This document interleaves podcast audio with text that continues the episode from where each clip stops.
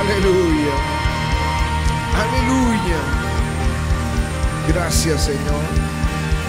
Te pedimos en el nombre de Jesús que ministres nuestras vidas por esta palabra.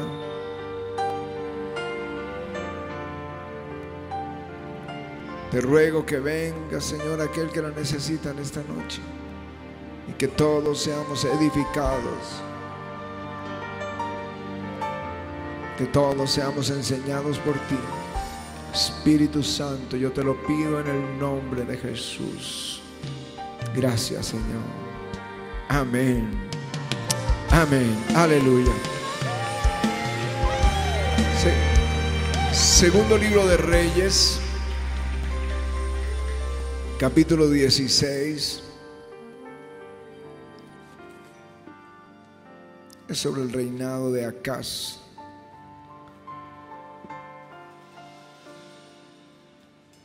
Dice en el verso primero, en el año 17 de Peca, hijo de Remalías, comenzó a reinar Acaz, hijo de Jotán, rey de Judá. Cuando comenzó a reinar Acaz era de 20 años y reinó en Jerusalén 16 años y no hizo lo recto ante los ojos de Jehová su Dios, como David su padre. Era perverso el peor rey. Antes anduvo en el camino de los reyes de Israel y aún hizo pasar por fuego a su hijo según las prácticas abominables de las naciones que Jehová echó de delante de los hijos de Israel. Bueno, dice que quemó incienso en los lugares altos, debajo de todo árbol frondoso, solo maldad.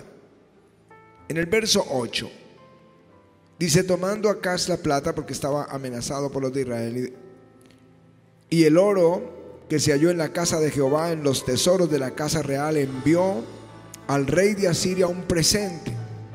Y le atendió el rey de Asiria, pues subió el rey de Asiria contra Damasco. O sea, se apoyó en, en el rey de Asiria para que lo ayudara. Y lo tomó y llevó cautivo a los moradores de Kir y mató a Resín Después fue el rey Acaz a encontrar a Tiglat Pilaser, rey de Asiria, en Damasco. Y cuando vio el rey Acaz el altar que estaba en Damasco, envió al sacerdote Urías el diseño. Di conmigo el diseño. Dilo, el diseño. Vamos, ayudamiento. Estamos aquí todos. El diseño y la descripción del altar conforme a toda su hechura y el sacerdote Urías edificó el altar conforme a todo lo que el rey Acaz había enviado de Damasco. Así lo hizo el sacerdote Urías, entre tanto que el rey Acaz venía de Damasco. Y luego que el rey vio, vino de Damasco, vio el altar, se acercó el rey a él y ofreció sacrificios en él. Amén y amén. Di conmigo diseño. Quiero hablarles de un diseño pagano.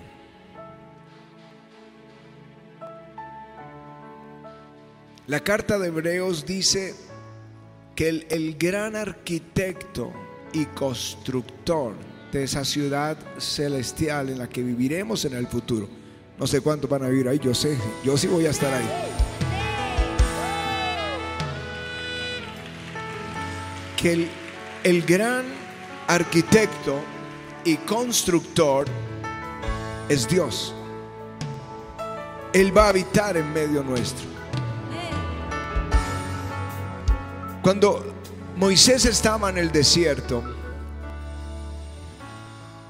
cuando Moisés estaba en el desierto, él le dijo, perdón, cuando Israel estaba en el desierto, el Señor le dijo a Moisés, harán un santuario para mí y habitaré en medio de ellos. Eso me gusta. Conforme a todo lo que yo te muestre, el diseño del tabernáculo y el diseño de todos sus utensilios, así lo haréis. Amén.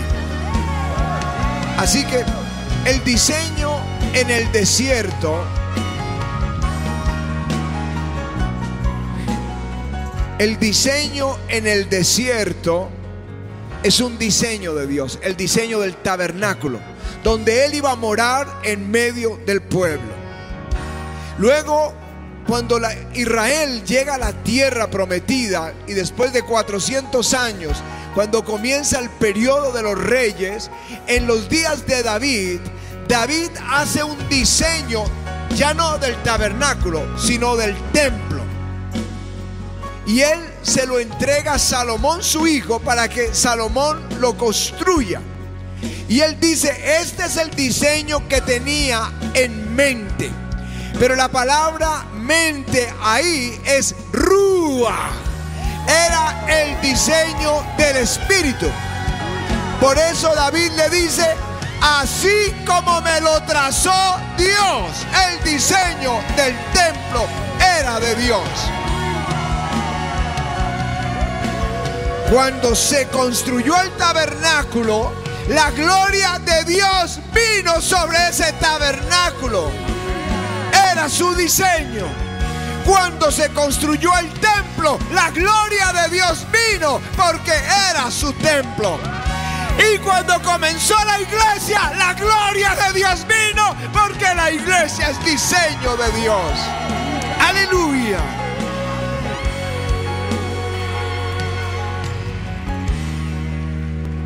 Aún en el libro de Ezequiel, el profeta, los últimos ocho capítulos es el diseño de un templo dado por el Espíritu Santo. El diseño es del Espíritu. Dilo conmigo, el diseño es del Espíritu. El diseño es del Espíritu. Acá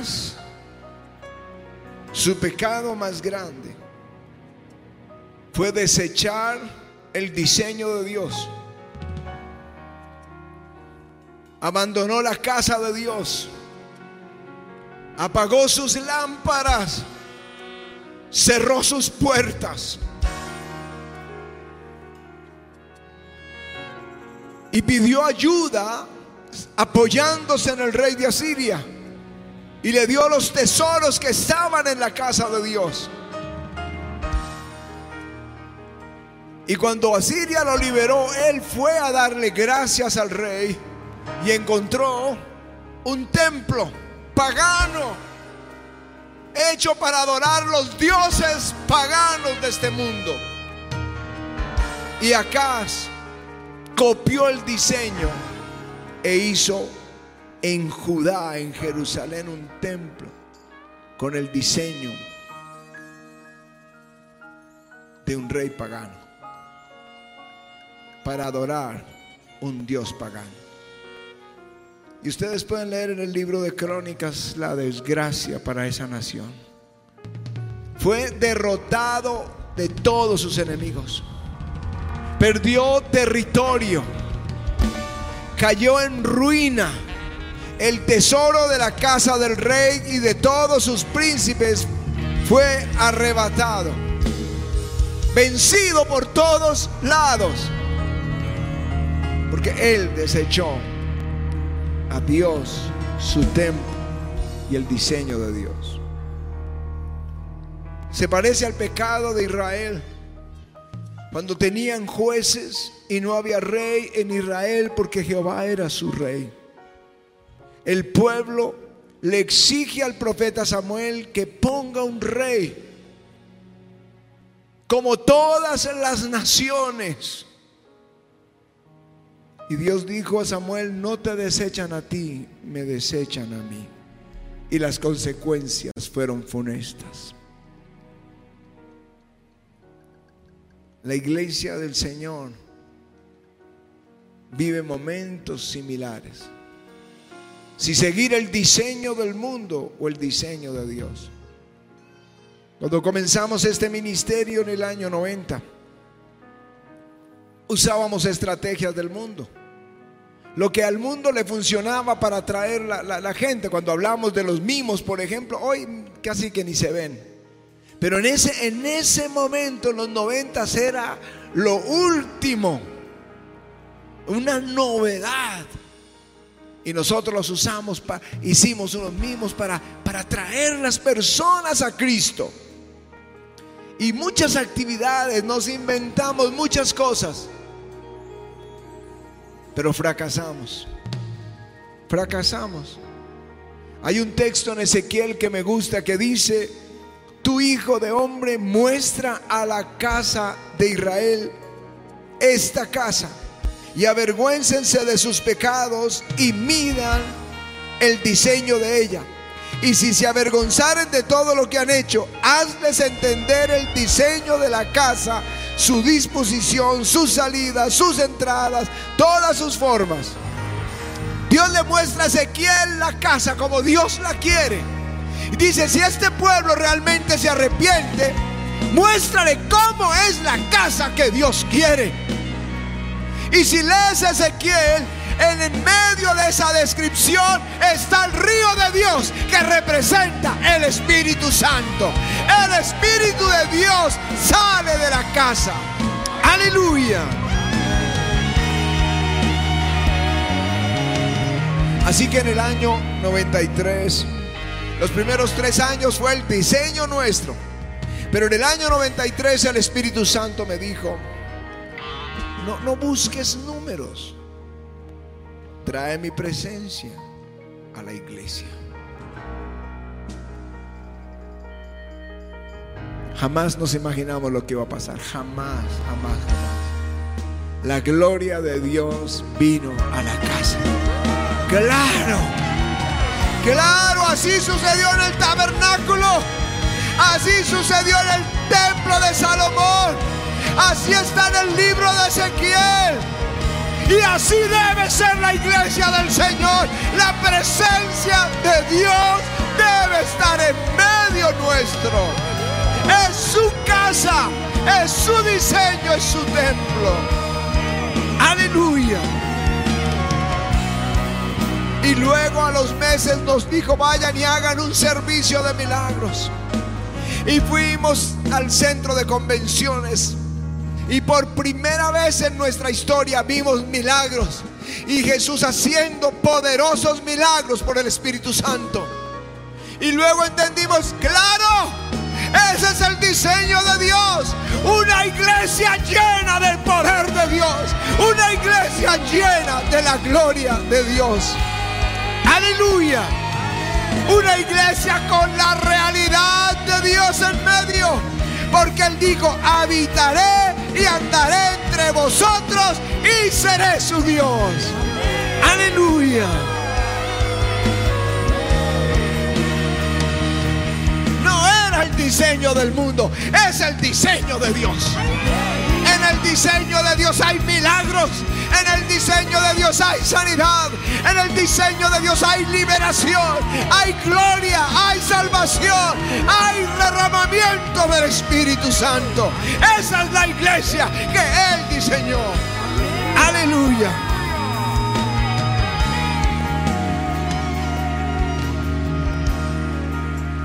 Al comienzo del ministerio, antes de comenzar, no recuerdo, esto fue hace muchos años, hubo un evento aquí en Bogotá y, uno de los predicadores venía de Sri Lanka. Y, y yo recuerdo así um, como sombras de lo que él contó. Pero entiendo que estaba en una población donde tenía 100 personas en su iglesia. Y el Señor lo mandó a Sri Lanka. Decía, yo atendía a mi iglesia, podía ocuparme de ello, tenía eh, mis gastos cubiertos de una forma modesta, pero tranquila. Pero Dios me llamó a Sri Lanka y tuve que dejar todo. Solo tenía mi auto y mi familia. Y llegó a la ciudad en la madrugada, sus niños con hambre, y no sabía dónde ir. Y de pronto paró en una esquina y ahí había una familia que años atrás se habían congregado con él. Y los saludaron y los e invitaron a la familia a tomar desayuno. Ellos le contaron, el pastor le contó el llamado que Dios le hizo Y esta familia dijo, ¿por qué no viene esta noche y le habla a toda mi familia? Le habla de Jesús, ora por ellos. Y en la noche, cuando estaban ahí en esta pequeña reunión, se manifestó un demonio en uno de los asistentes. Y comenzó a crujir y a gritar. Y él reprende el demonio y le dice, sal, fuera. Y cuando dice fuera, se rompe el techo. Los el demonio salió por ese techo y lo rompió. E inmediatamente comenzó un avivamiento. Cuando él estaba aquí contando su testimonio, ya tenía cinco mil personas en su iglesia. Es el diseño de Dios. Es el diseño de Dios. Es el plan de Dios, es la obra de Dios. Vamos hermanos, esto no es obra de un predicador, esto no es obra de un pastor, es obra de una religión, es la obra del Dios Todopoderoso, es la obra de Dios. Aleluya. Tu familia es el plan de Dios. Hay un diseño para tu familia y un plan y un diseño para tu vida. El profeta Isaías dice, ay de los hijos que se apartan, dice Jehová, para tomar consejo y no de mí, para cobijarse con cubierta y no de mi espíritu, añadiendo pecado a pecado. Que se apartan para descender a Egipto y no han preguntado de mi boca para fortalecerse con la fuerza de Faraón y poner su esperanza en la sombra de Egipto. En una versión más popular dice, ay de los hijos rebeldes, dice el Señor, piden consejos de todos menos de mí. Dios tiene un plan contigo, pero tú quieres que otros te aconsejen tu vida. Y no le preguntas al que tiene un plan glorioso con tu vida. Que resuelven hacer precisamente lo que yo no quiero. Hacen pactos sin mi consentimiento. Cometen pecado una y otra vez porque sin consultarme descienden a Egipto para buscar auxilio y poner su esperanza en Faraón para que los proteja. Ejecutan planes que no son míos. Hacen alianzas que no son de mi espíritu. Bajan a Egipto sin consultarme. Se apoyan en el mundo y no en mí. Dios tiene un plan. El plan es perfecto.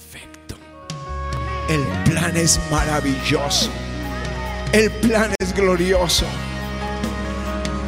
Pero si nos salimos del plan para hacer un diseño propio, vamos a fracasar.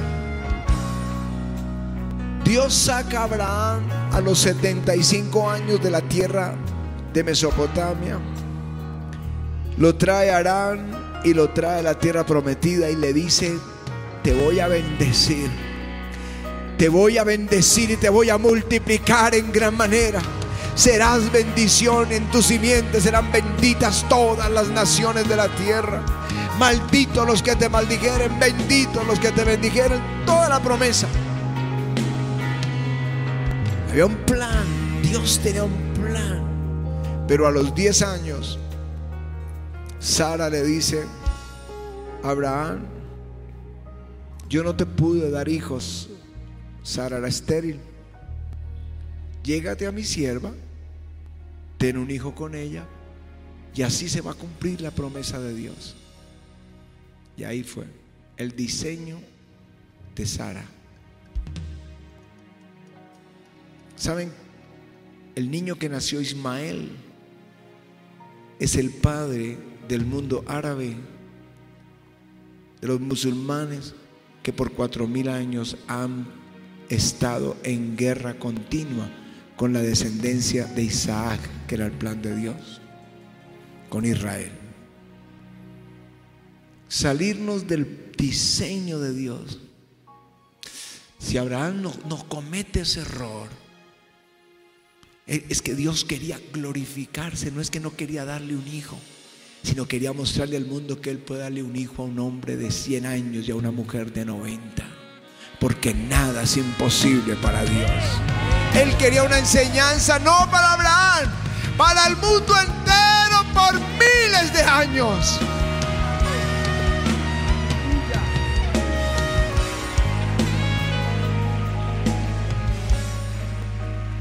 Moisés, Dios tenía un plan con él. Él sabía en su corazón, uno lo sabe, yo sé, antes de que Jesús me llamara al ministerio, yo lo sabía en mi espíritu desde niño. Me portaba muy bien porque yo pensaba que era por obras y no, por, no, es del que quiere ni del que corre, sino de Dios que tiene misericordia. Y era un niño, digamos, un niño bueno, un niño religioso, porque en el fondo yo sabía que Dios tenía algo conmigo. Moisés sale y comienza defendiendo a un israelita, matando a un egipcio. Lo hizo en sus fuerzas.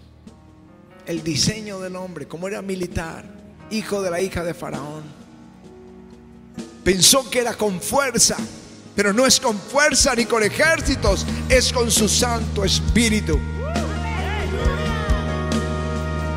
Le tocó salir huyendo 40 años y comenzar el ministerio ya anciano a los 80 años. Hacemos planes sin consultarlo con Él. Planes en nuestro hogar, negocios, estudios, amigos, ministerio. Hacemos alianzas, amistades, acuerdos. Ponemos nuestra confianza en el faraón, en el gobernante, en el político, en el del dinero, en el famoso. Y por eso vivimos frustrados, porque no estamos bajo el plan de Dios. Pero esta noche vine a decirles, Dios tiene un diseño. La escritura dice, porque yo sé muy bien los planes que tengo con ustedes, afirma el Señor, planes de bienestar y no de calamidad, a fin de darles un futuro y una esperanza. Dios tiene un diseño, Dios tiene un plan. Aleluya. Aleluya. Lo que es confiar en el plan de Dios? Lo que puede pasar. Yo lo sé, nosotros eran las células, ¿te acuerdas? Y era la forma en que todo el mundo crecía y se multiplicaba. Y, y el Señor dice que no, que busquemos su presencia.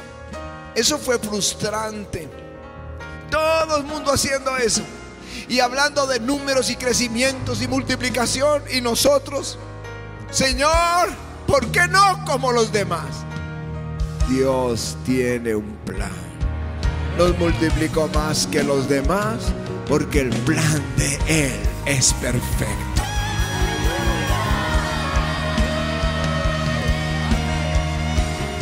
Cuando vino hambre en la tierra, en los días de Isaac, todo el mundo, cuando venía hambre, la gente dejaba la tierra de Canaán y se iban a refugiar a Egipto. Era lo que siempre pasaba. Y cuando vino el hambre, como en los días de Abraham, en toda la tierra, el Señor le dijo a, a Isaac, no desciendas a Egipto, quédate en la tierra. No, no vayas con el diseño y el plan del mundo. Yo tengo un diseño, un plan para ti. Isaac se quedó sembró en el desierto Y en un año era más poderoso que esa nación. Porque Dios lo prosperó. Él confió en el plan de Dios. Aleluya. Si solo confiáramos en lo que Dios nos dice. Josafat, tres naciones vinieron para atacarlo y destruirlo. Y él no tenía poder, fuerza militar para defenderse. Si lo hubiera tenido, se levanta y va a la guerra. Pero como no lo tenía, se postró y, ayunó y clamó todo el día. Todo el día. Estuvo postrado delante del Señor. Y el pueblo de Judá. Y de pronto se levanta un profeta y les muestra el plan de Dios con Josafat y el pueblo.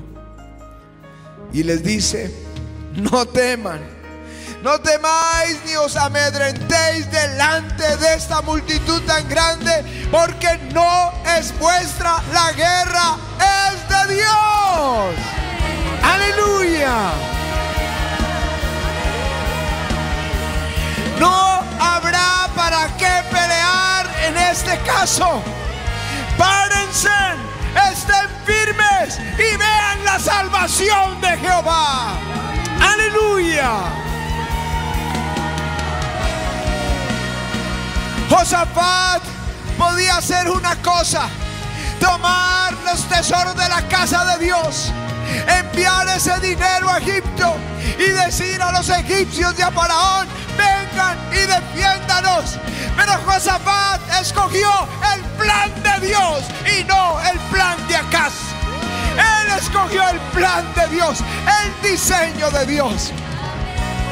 Esa mañana Dios le dio una poderosa victoria a Josafat sin mover un dedo. Los enemigos se mataron entre ellos.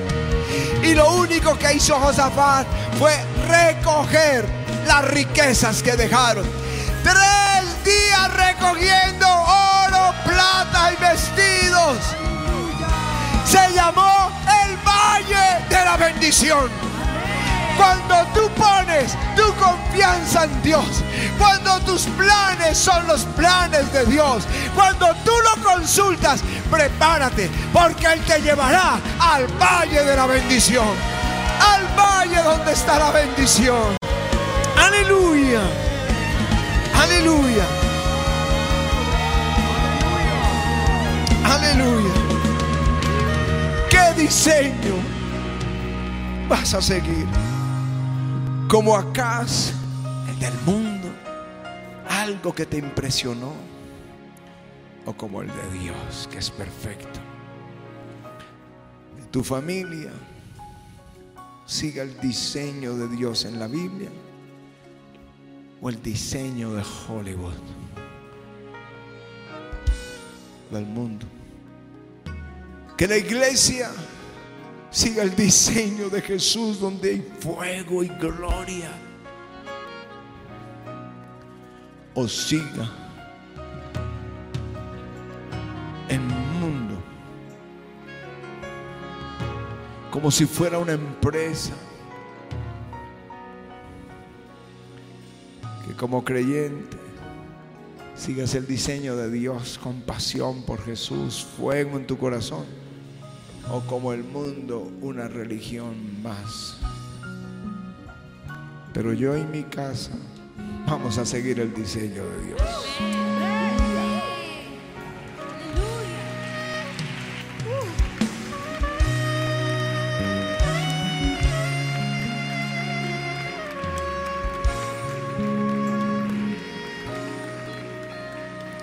Tú dices yo, yo no voy a caer en el pecado de acaso yo voy a hacerlo como lo hizo Isaac. Yo quiero hacerlo como lo hizo Josafat. Levanta tus manos y dile, Señor.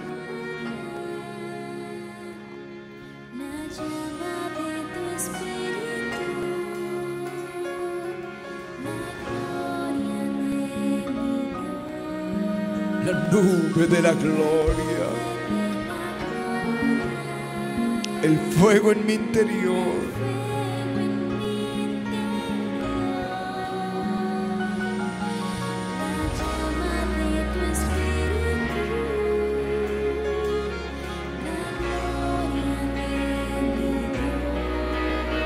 La nube de la gloria.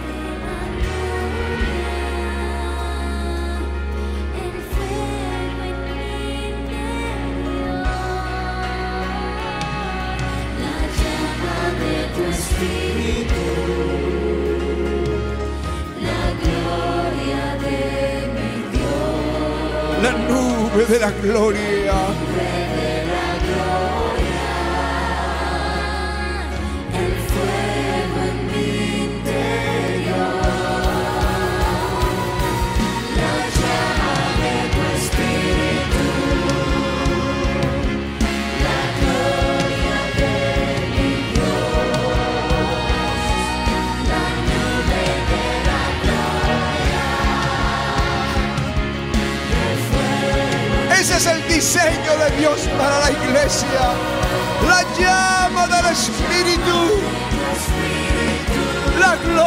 De mi Dios.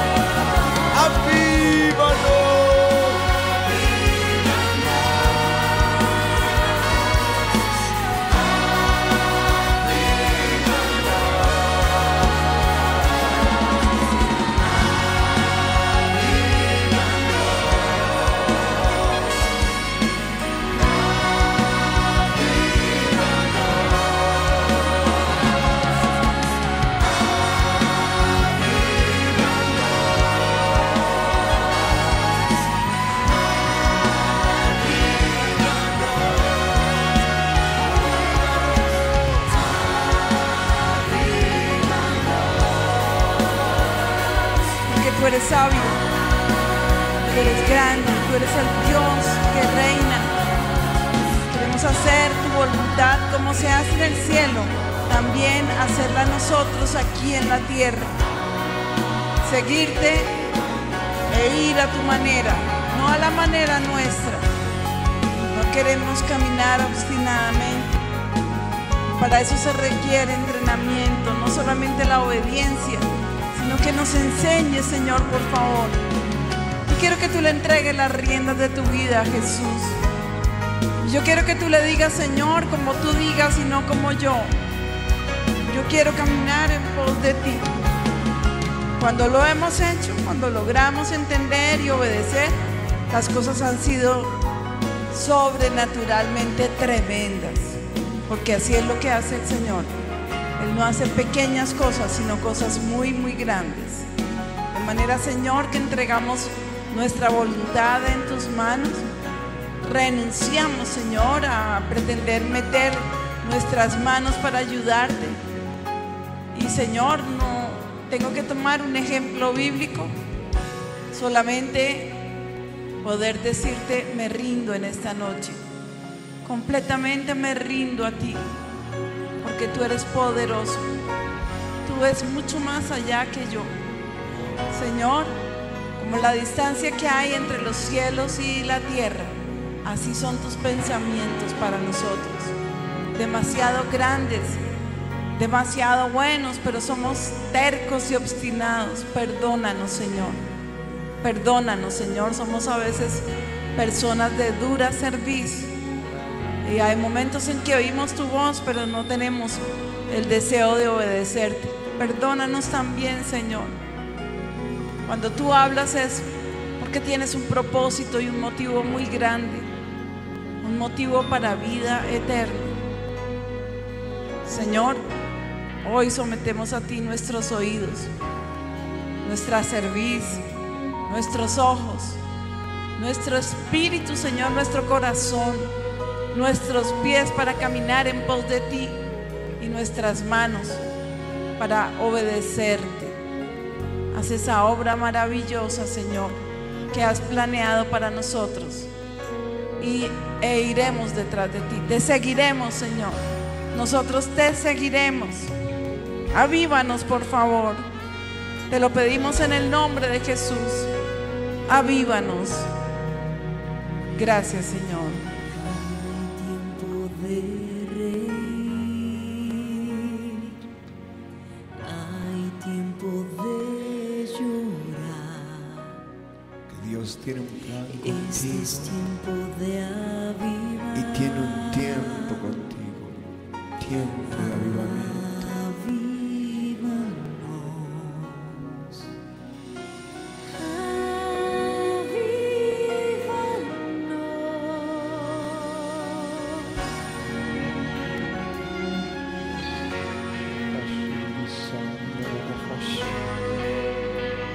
Hay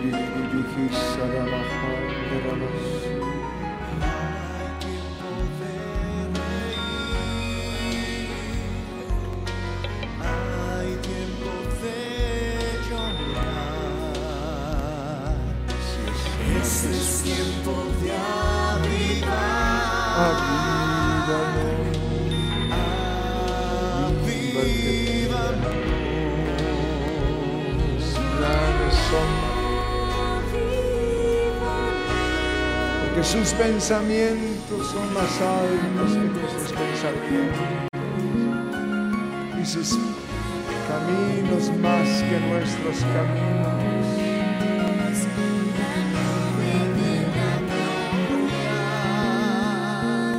Fuego interior. Está contigo, hijita, está sobre ti. Porque Él tiene planes que no han subido siquiera a tu corazón. No han venido a tu mente, pero si te rindes a Él verás cosas poderosas en ti. Avívalos a ustedes. Dios tiene cosas tremendas, tremendas si solo pudieras confiar en Jesús. Si solo pudieras confiar en sus planes, Él pondría este fuego en tu vida y verías cosas inesperadas en ti.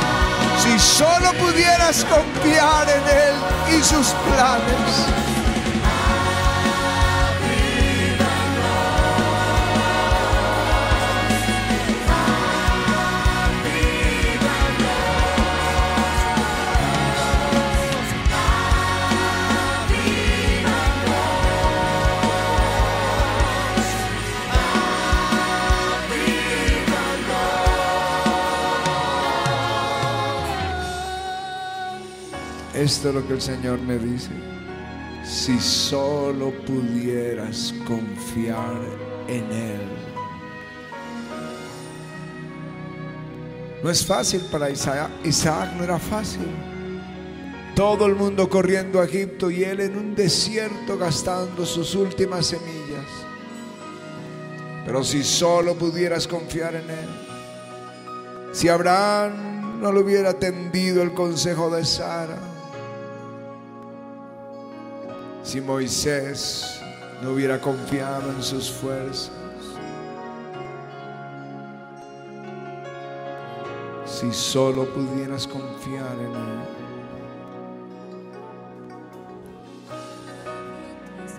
Si solo pudieras confiar en Él.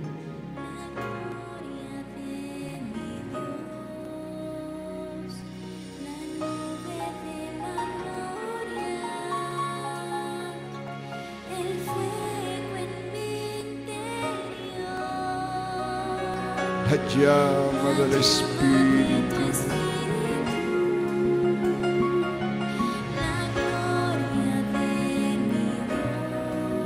La nube de la gloria. El fuego en mi interior.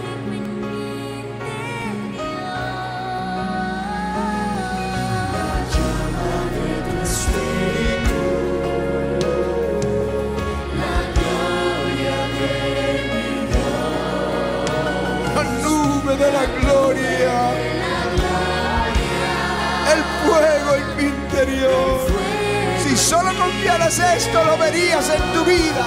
La llama de su espíritu.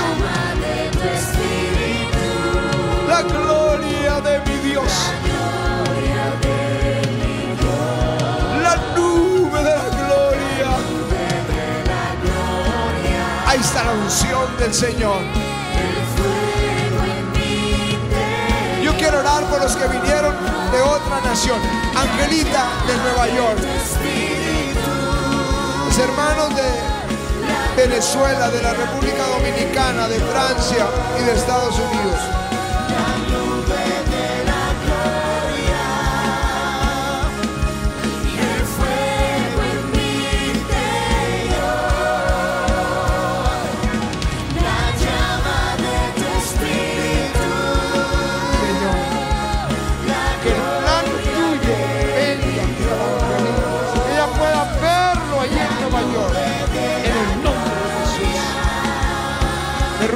Por mis hermanos de Francia, la gloria sobre sus vidas, en el nombre de Jesús. Recibe. Argentina, este fuego. Atlanta, recibe. Venezuela.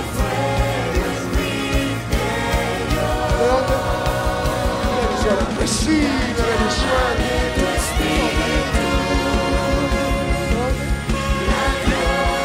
República Dominicana, recibe. ¿De dónde?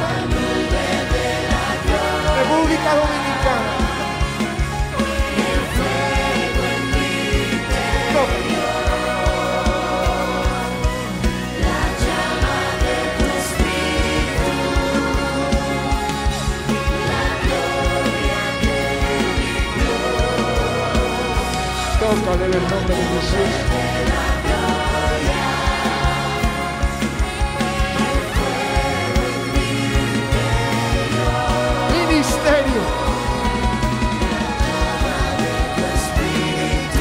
Ministerio, pase al frente allá. Si vamos a ver la gloria en esta casa, que sea en el diseño de Dios.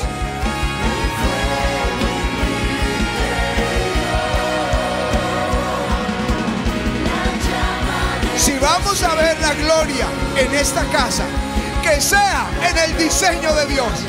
Esperen con paciencia. No corran, no vayan adelante cuando el Señor no ha enviado. Pero no se queden cuando Él envíe.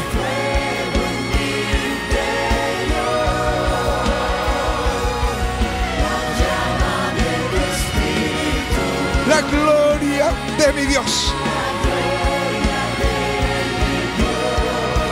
Guárdanos de levantar en este ministerio un diseño pagano para algo tan sagrado como la casa de Dios. En el nombre de Jesús. Guárdanos de ser instrumentos para traer a tu casa lo que tú no mandaste. En el nombre de Jesús. Y ayúdanos a confiar en tu plan. En el nombre de Jesús.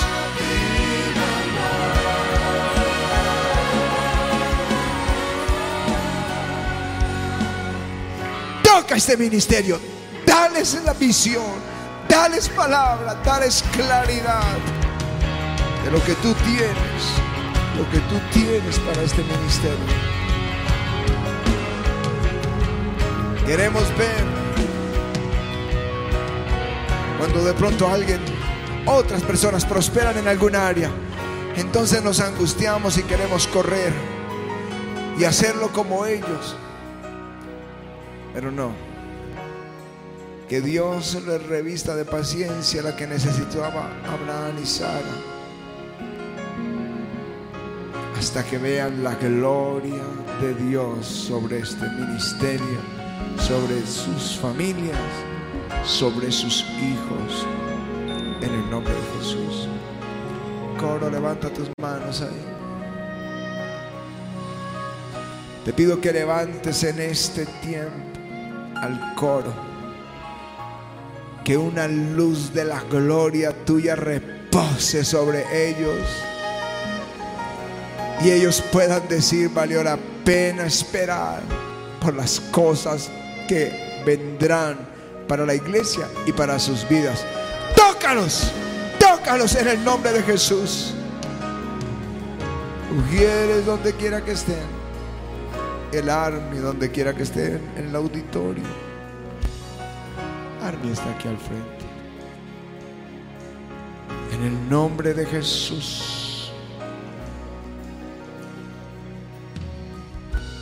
En el nombre de Jesús.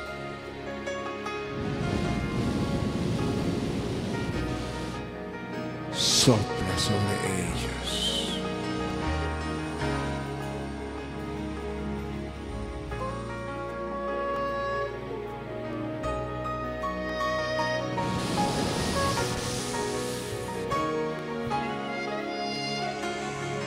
Tócalos a la logística,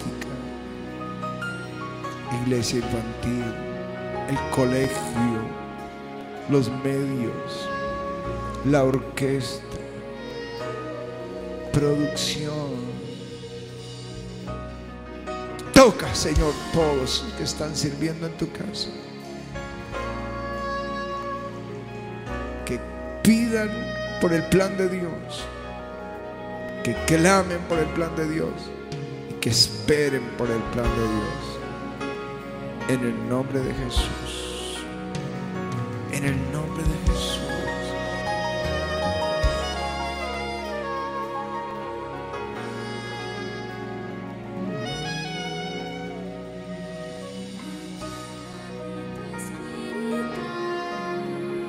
Ahí está.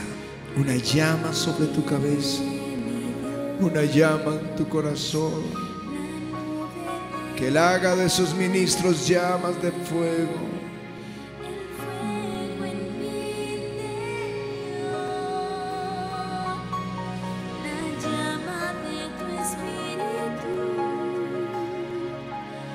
Toca la iglesia, Señor. Toca. Mire, muchos de ustedes están preguntando acerca de sus planes. Hay unos que son pacientes y están quietos, tranquilos, esperando. Confianza en Él te va a llevar muy lejos. Todo va a estar bien. Recibe ahora. Recibe avivamiento. Recibe la sede. Recíbanos con líderes de la sede. Reciban los servidores en las sedes. Tócalo, Señor. Toca la iglesia aquí en avivamiento. Tócala. Tócale. Y comienza a mostrarles el plan tuyo. Viene una revelación del plan de Dios. Viene una revelación del plan de Dios contigo. Y tú lo vas a saber. Y estarás gozoso. Estarás gozosa dando gloria a Dios por lo que Él tiene. Viene revelación del plan de Dios.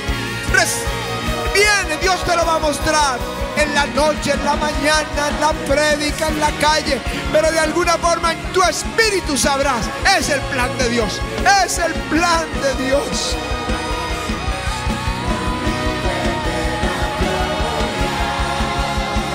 Es el plan de Dios.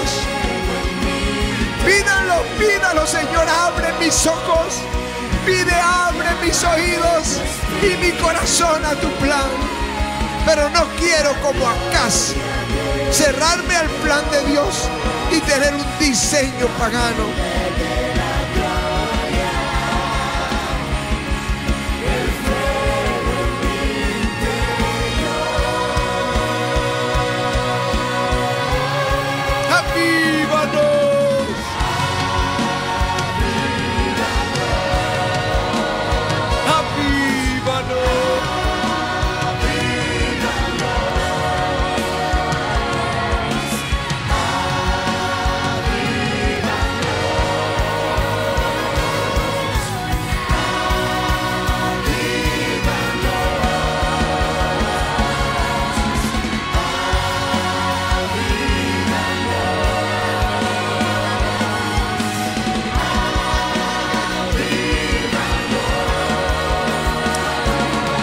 ¡Vamos, avívanos!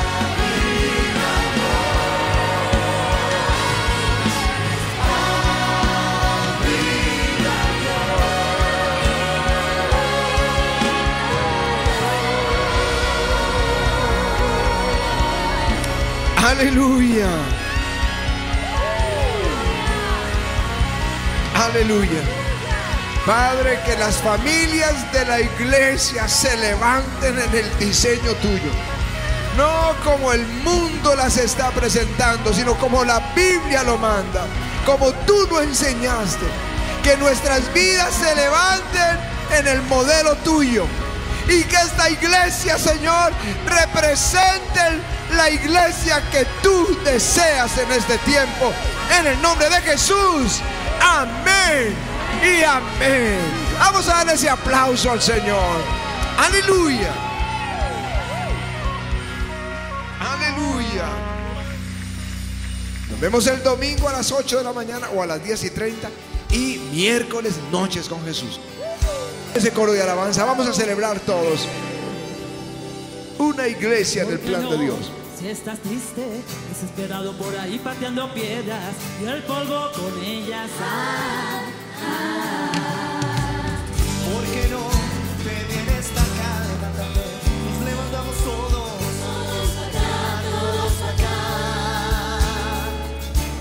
Decimos solo, Abandonado, ¿a quién le importo yo? desilusión y conmoción. Ya no me aguanto, ya no me aguanto más. Mira para arriba, ahí está, es que levanta tu cabeza,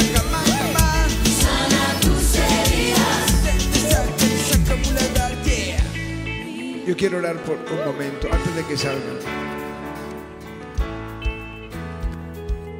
Porque yo siento en mi espíritu que muchos de nosotros nos salimos del plan de Dios y no sabemos cómo regresar.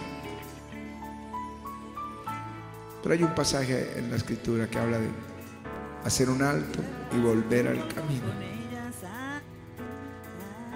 Yo quiero que esas personas levanten. Hablar, no estoy hablando de, ir al mundo, que se fue para, el mundo, pero que no hizo la voluntad de Dios. Levanta tus manos al Señor y dile, Señor, perdóname. Perdóname esta noche en tu casa. Qué mejor lugar que casa de oración, que es la casa tuya. Para pedirte perdón por haberme salido de tus planes por haber hecho las cosas conforme al diseño mío, al deseo de mi corazón y no al tuyo, por no atender al consejo que viene de ti, por no preguntar por los caminos tuyos, por apoyarme en alguien o en algo y no en ti, Señor, por hacer planes sin ti, perdóname, Señor. Pero esta, esta noche la palabra tú la enviaste para rescatarme y ponerme en el centro de tu voluntad. Porque aún Abraham, a pesar de todo, tuvo su Isaac y terminó en victoria la carrera. Ayúdanos a volver al camino, a tener nuestros Isaac y terminar en victoria la carrera. Te lo pedimos, Padre, en el nombre de Jesús. Gracias, Señor. Gracias porque hoy nos llamaste al camino, a volvernos al plan tuyo. En el nombre de Jesús. Amén. Aleluya.